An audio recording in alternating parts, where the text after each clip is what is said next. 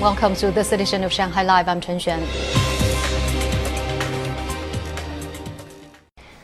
Chinese Premier Li Keqiang underlined the need to earnestly implement policies to stabilize the economy and support market entities, employment, and people's livelihoods. He made the remarks at a national teleconference held yesterday by the State Council, urging efforts to keep the economy running within an appropriate range.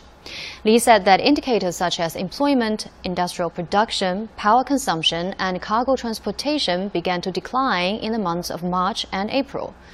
The Premier said that the difficulties facing the country now are to a certain extent greater than those experienced in the early days of the pandemic in 2020. Li stressed that more work should be done to support market entities and that local authorities should introduce mechanisms to help them manage difficulties in order to stabilize and increase jobs.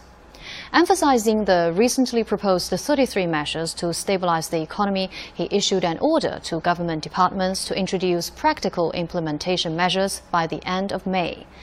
The Premier announced that the State Council will send task forces to 12 provinces from Thursday to oversee the implementation of economic stabilization policies. Now, Shanghai reported 48 confirmed COVID 19 cases and 290 asymptomatic carriers yesterday. No new infections were found outside of isolated and controlled areas. Zhang Hong tells us more. 4,270 patients were released after recovering from COVID 19 while 118 patients remain listed as severe and 34 listed as critical. One COVID 19 related fatality was reported yesterday a 63 year old woman who was unvaccinated. The latest update to the city's risk areas shows over 21 million people now reside in precautionary areas. Earlier this month, the city made the decision to postpone both the national college entrance exam and the local high school entrance exam to July and as progress has been made in pandemic control, some of the students will be allowed to return to campus in early June. 经综合研判，并报市疫情防控领导小组同意。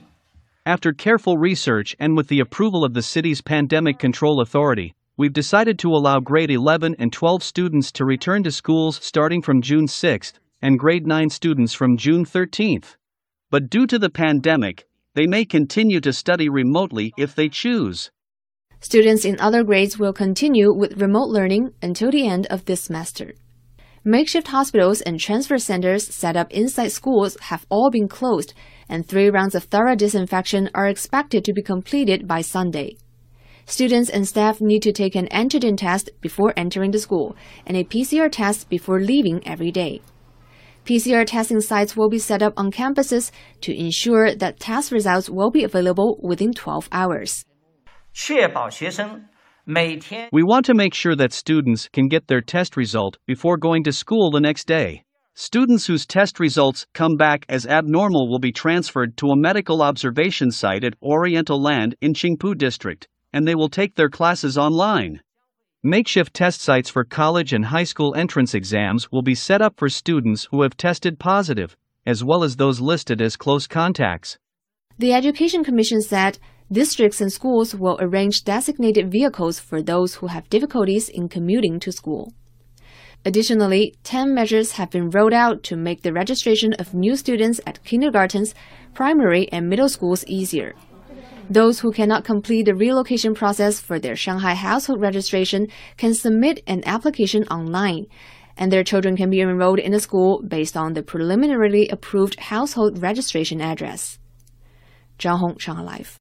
Now, delegates attending the World Economic Forum gathered for the final day in Davos. The meeting wrapped up today with an address by German Chancellor Olaf Scholz.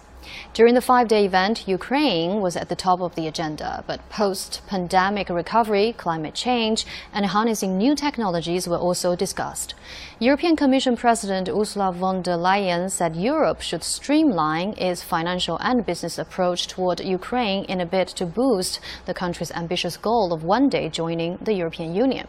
In addition, the World Economic Forum and leaders of some of the world's largest businesses announced the expansion of the First Movers Coalition, a partnership aimed at propelling green technologies. Launched last year, the coalition includes businesses that make major purchases and investments in green technologies.